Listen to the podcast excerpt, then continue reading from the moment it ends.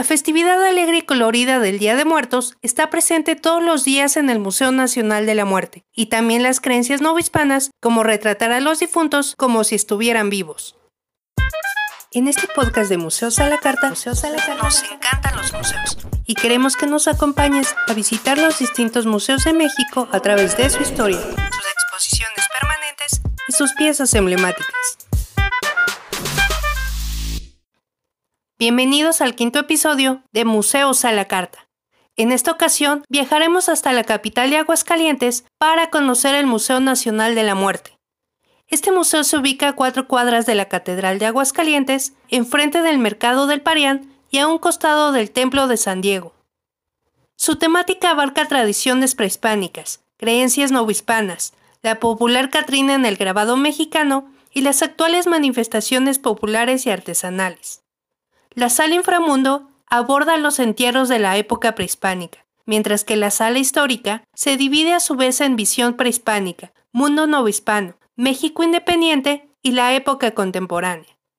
El resto de las salas están enfocadas en el arte popular funerario y ritual, creaciones llamadas neoprehispánicas y el diseño de calaveras.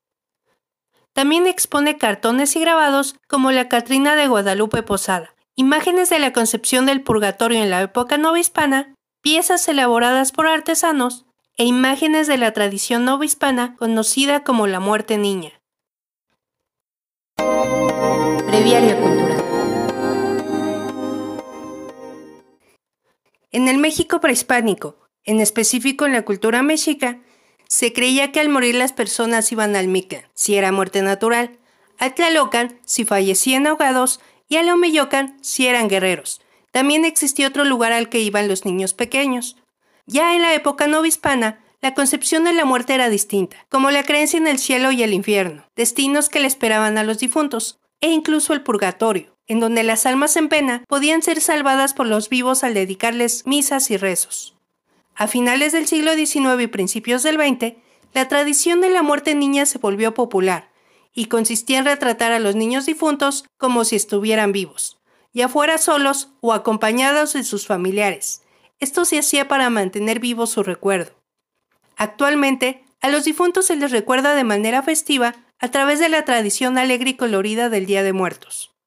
Algunas familias colocan ofrendas y altares para recibir a sus seres queridos en casa, o visitan sus tumbas en los panteones el 1 y 2 de noviembre. Histórico. El Museo Nacional de la Muerte, inaugurado en junio de 2007 y ampliado en 2014, está a cargo de la Universidad Autónoma de Aguascalientes. Su colección se compone principalmente por piezas de dos colecciones personales, la donada por el maestro grabador Octavio Bajonero Gil y las expuestas en comodato de Daniel Mercurio López Casillas.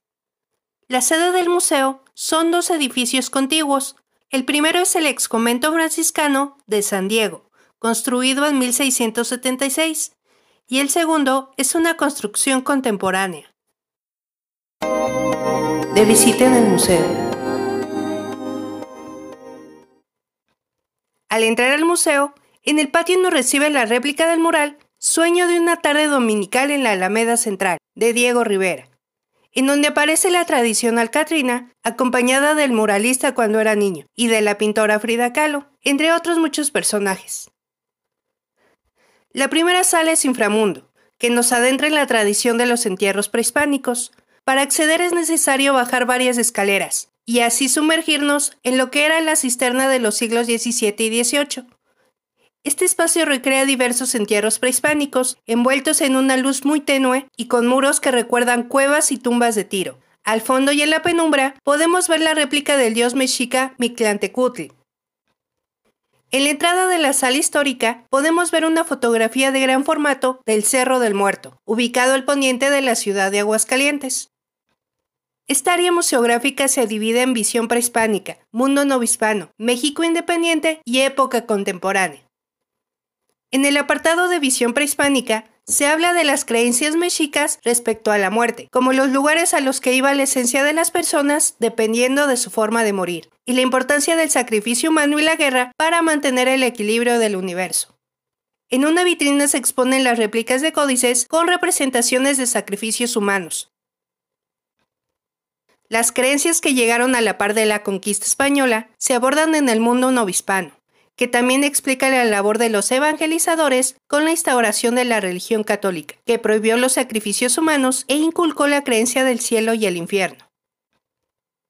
Y en el siglo XVII se difundió la existencia del purgatorio y las imágenes de almas en llamas, como lo muestra en la serie de grabados expuestos en el museo, las cuales se publicaban acompañadas de las oraciones que debían rezar los vivos para interceder por las almas del purgatorio.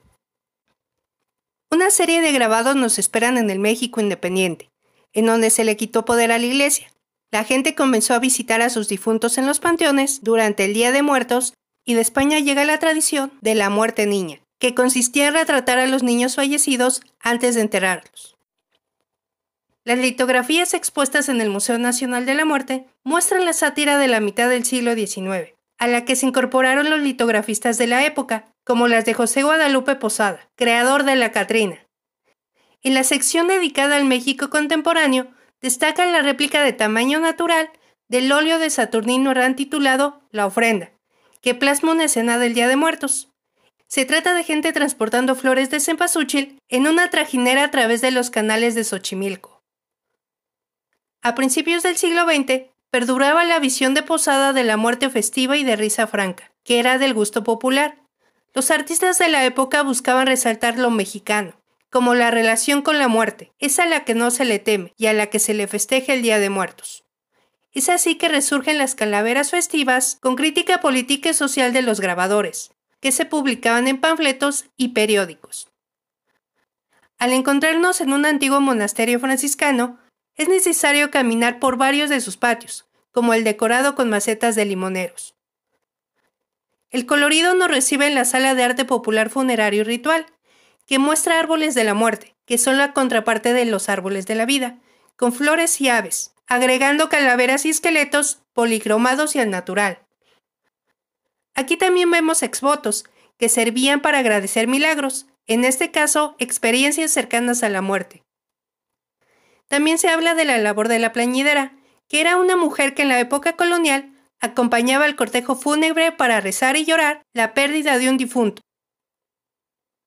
El tercer patio del museo es el claustro del exconvento de San Diego, que en la parte alta tiene murales que muestran escenas como una Catrina revolucionaria a caballo y una mujer rezando el rosario en un panteón al atardecer. En el claustro bajo se localizan las salas de arte popular neoprehispánica y la de arte popular de Calaveras. En la sala de arte popular neoprehispánica se exhiben réplicas y reinterpretaciones de las piezas mesoamericanas de las representaciones de la muerte, con dioses de barro como Coyunxauqui, o figuras como Mictlantecutli, dios de la muerte, así como perritos de cerámica en alusión al dios Xoloc, figurillas que se colocaban en la tumba para acompañar a los difuntos en su trayecto al Mictlán. También podemos ver silbatos y vasijas con figuras de esqueletos. El recorrido por este Museo Nacional de la Muerte termina en la sala Arte Popular de Calaveras, que expone piezas con imágenes de calaveras y esqueletos humanos, juguetes, máscaras y catrinas creadas a través de las artes populares y producidas con distintos materiales. Espero que les haya gustado este recorrido por el Museo Nacional de la Muerte. Este espacio cultural también realiza exposiciones temporales, conferencias, ciclos de cine y recorridos nocturnos, además de otras muchas actividades. Si prefieres visitarlo de forma virtual, cuenta con un recorrido que puedes encontrar en Google Arts. Recuerda que nos puedes seguir en redes sociales para ver fotografías del Museo Nacional de la Muerte y de los museos anteriores que hemos recorrido en este podcast. Ojalá que te haya gustado el museo que recorrimos el día de hoy. Nos escuchamos en el próximo episodio para visitar otro de los muchos museos que se encuentran en la República Mexicana. Yo soy Alda y esto fue Museos a la Carta.